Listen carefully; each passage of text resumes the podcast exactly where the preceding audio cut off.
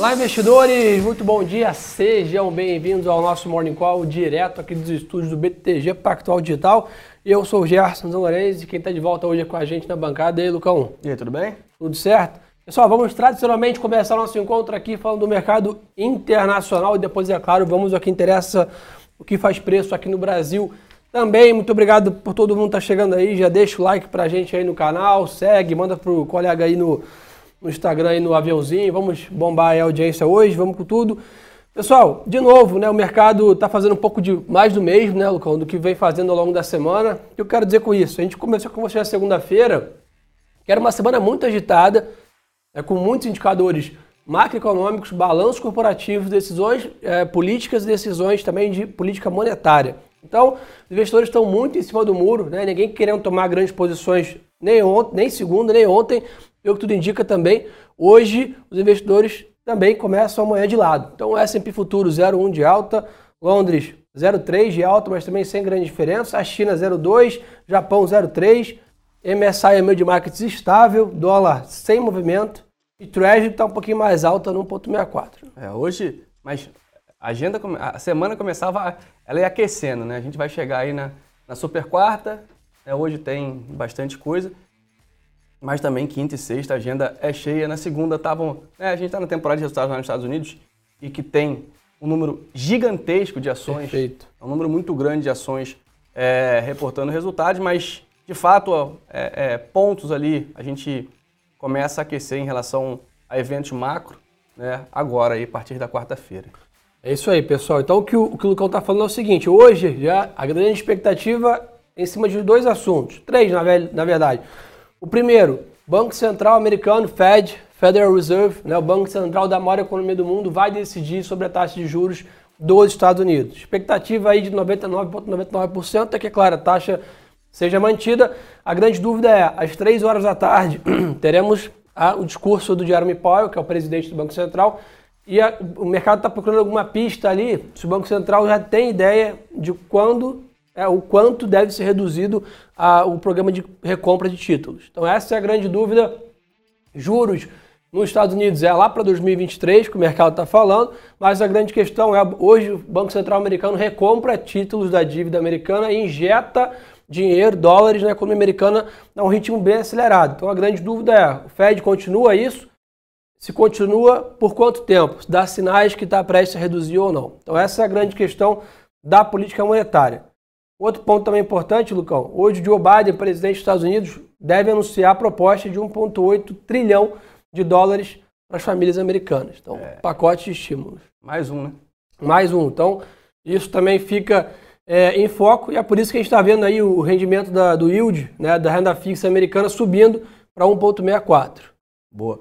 O, o, o Gerson, acho que a atenção é, é, é, o seguinte, né? Aquilo que você falou ali do, do, do Fed, do Powell é, o discurso tem sido sempre o mesmo, né? Olha, é, a economia está se recuperando, a inflação não assusta, é, seguiremos aí é, com essa política até setembro de 2023. Pensionista. Exatamente. Então, tudo isso é o que está no discurso. O que mudar daí, e se mudar, é que vai impactar o mercado. Né? E principalmente vamos ficar de olho, porque o mercado ele não está, digamos assim, acreditando muito no Powell. Né? Ele, ele, começa a precificar que o aumento de juros nos Estados Unidos vem antes do que o, o, o Powell está tá dizendo. E por outro lado também, como você falou, né, tem o, o Biden aí tentando é, justificar ou então defender aí o seu, os seus pacotes também lá no Congresso hoje.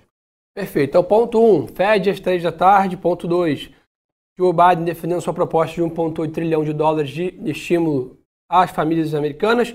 E ponto 3, números, balanços corporativos. Hoje temos resultados da Apple, Facebook, Boeing e Deutsche Bank. Então temos aí quatro grandes empresas aí de porte é, divulgando resultados.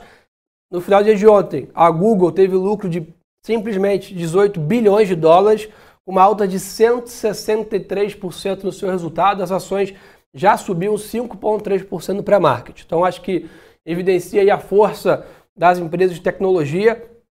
E a Microsoft teve lucro de 15 bi, também alta de 43% é, também no seu lucro. Então acho que safra de balanços vem entregando bons resultados, o mercado vem surfando né, esse movimento é, de tecnologia que deve ajudar o Nasdaq hoje, consequentemente as demais empresas do setor. Mas como nós temos aí outras quatro grandes empresas divulgando números hoje, o mercado está um pouco em cima do muro. Né? Somado esses três pontos são importantíssimos. O mercado está preferindo, olhando a bolsa lá praticamente próximo da máxima histórica, está preferindo ficar de fora aguardando esses dados do que aumentar as posições. Então esse é um pouco do sentimento, mas acho que hoje dificilmente o mercado acaba o dia de lado. É. Eu acho que para algum, algum lado desse, dessa situação a gente deve, é, com esses fatores, deve seguir. Pelo que tudo indica, talvez um lado mais positivo vendo o que veio dos balanços, não acho que teremos surpresa no Fed também. É, o, e, e, assim, é até bom trazer essa, essa, essa, esse ponto dos balanços, Gerson, porque assim, olhando lá para fora, você fala assim, ah, beleza, os resultados estão vindo acima do consenso, mas o mercado já estava precificando esse, digamos assim, esse, esse resultado um pouco melhor, não como o caso do, do, do Google, né, que veio acima e até por isso uma alta expressiva nas ações. Mas você vê que mesmo com já, já, já estamos aí na terceira semana de resultados lá nos Estados Unidos, é, mesmo algumas ações, ou a maioria vindo acima do consenso, o mercado acaba que não, não, não acelera tanto, exatamente por isso. Né? Passou a primeira semana, opa, está tudo vindo acima do esperado, você já começa a ajustar os modelos. Você não vai esperar sair o resultado para você ajustar o seu, o seu, seu target, o seu modelo. E aí né, o mercado já começou a bater máxima atrás de máxima e por, por agora, acho que é isso. A gente está muito próximo das máximas, não teremos, acho que, um movimento muito forte de valorização, mas seguimos aí com a tendência, né? Não... A tendência está clara. Exatamente. E pessoal, ainda falando da agenda do dia lá fora, né, além da decisão do Fed aí às 15 horas, horário de Brasília, nós temos às 11 horas da manhã a fala da presidente do Banco Central Europeu, a Christine Lagarde, falando às 11 horas da manhã. Então vamos ver aí é, é se tem algum... Normalmente não tem feito muito preço o discurso da presidente do Banco Central Europeu, mas é uma horária para ficar de olho ali, não esquecer é, desse movimento. Tá? Um outro ponto importante para a gente comentar com vocês que vocês sempre pedem. Bitcoin está caindo aí 1%, Lucão, 54 mil dólares. Então está um pouco estável aí a, a, a criptomoeda. É, isso aí para Bitcoin é 0 a 0, né? Então, Sim. É. Boa, perfeito. É, então, esse é um pouco do panorama global. Na parte de commodities, tá, o que tem para comentar com vocês? Petróleo está realizando, está 0,8 de queda. É, Desculpa, o índice de, da Bloomberg de commodities 0,8 de queda e petróleo estável 63 é. dólares. Ontem cedeu, subiu até um, um, um pouco, minério de ferro que está impressionante. Então. Recorde atrás de recorde, né? Impressionante. E seguimos, né? E esse é um ponto importante, porque nós, tá, se você olhar Vale ali 27% no ano de alta, segura, Braskem, toda a parte de materiais básicos ali, segura bem é, essa performance, né? Sem, sem dúvida. Gerson, índice de materiais Manda. básicos no ano, 35,5% de alta. É, e BOV.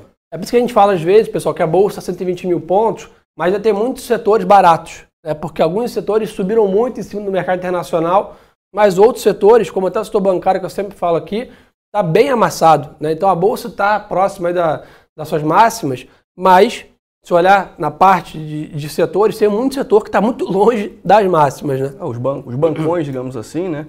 O setor financeiro está muito, Petrobras também, muito né? aquém, exatamente. A gente olha aqui, por exemplo, a gente olha no ano o Ibovespa, ele sobe 0,31. O índice financeiro, ele cai 7,39, né? Então, é, é, é, é um ponto para a gente ficar de olho. Então, boa parte desse movimento do Ibovespa veio, boa parte não, eu diria que Vai. Maioria. 70, 80% desse movimento de Bovespa esse ano veio do setor de materiais básicos, é, numa puxada bem interessante. Perfeito. Então esse é um pouco do panorama do mercado internacional, tá, pessoal? Um dia cheio, né, repleto de agenda econômica e é, corporativa. Então atenção redobrada aí. O mercado amanhece levemente positivo, mas é um dia hoje que dificilmente o mercado vai terminar com esse nível de, de performance, porque temos uma agenda cheia, né? Exatamente. Bom.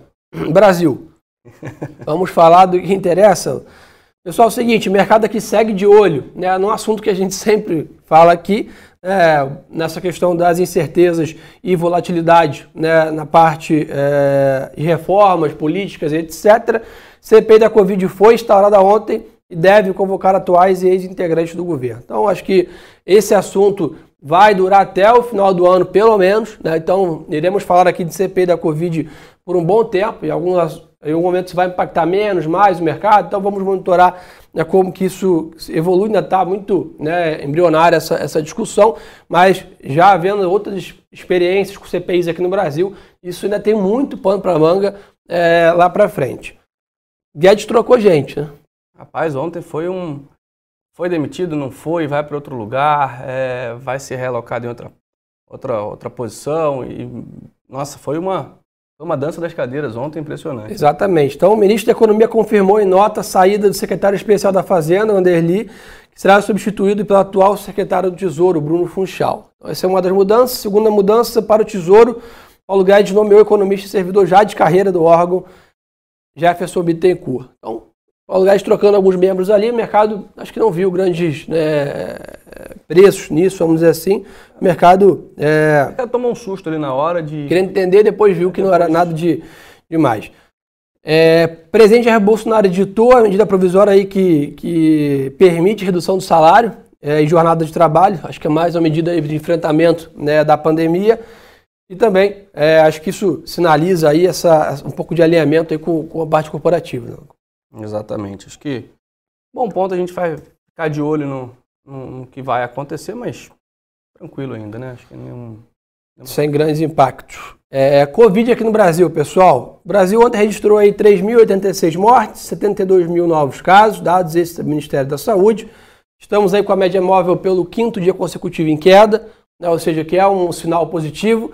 E além disso, queda no número de mortes, queda nas ocupações da UTI e aumento do número de, rápido de vacinação. Ou seja, um ambiente mais positivo para a pandemia. Claro, ainda estamos ainda longe do fim do túnel, mas o que estava ali bem obscuro começamos a, começamos a ver aí luz no fim do túnel. Né? Chegamos aí a quase mais de 44 milhões né, de vacinas aplicadas. Esse levantamento aqui da nossa equipe lá do Léo do Macro Research. Ou seja, é, o Brasil caminhando aí para o cenário aí de chegar a 70 milhões de vacinas aí, se der certo no primeiro semestre ainda. Então, atenção para esse movimento. Nós somos o, é, um dos poucos países no mundo que vacinam mais de um milhão de pessoas por dia. Eu acho que isso é, é, é, importante olhar também essa questão. Apesar de né, ainda haver muitas cidades ainda né, em lockdowns, em medidas restritivas, como aqui em São Paulo, por exemplo, etc. Então, é, como eu comentei, a gente está vendo algumas boas notícias aí em relação a isso, mas aí no Brasil está na luta forte né, com, com essa pandemia junto com o mundo todo, né? Exatamente. E, e, e apesar das críticas, né, e, e da, né, de toda a situação que a gente vive, mas não dá para é, falar que a gente não está vacinando, a gente está vacinando um número muito grande, recorde atrás de recorde. Na semana passada batemos um recorde. Né? 1 milhão e 700 no único dia. Exatamente. Então, ficamos na expectativa que quanto mais cedo a população estiver vacinada, mais cedo a gente volta, a gente começa a retomar é, a economia começa a voltar aos trilhos, né, Gerson? Perfeito.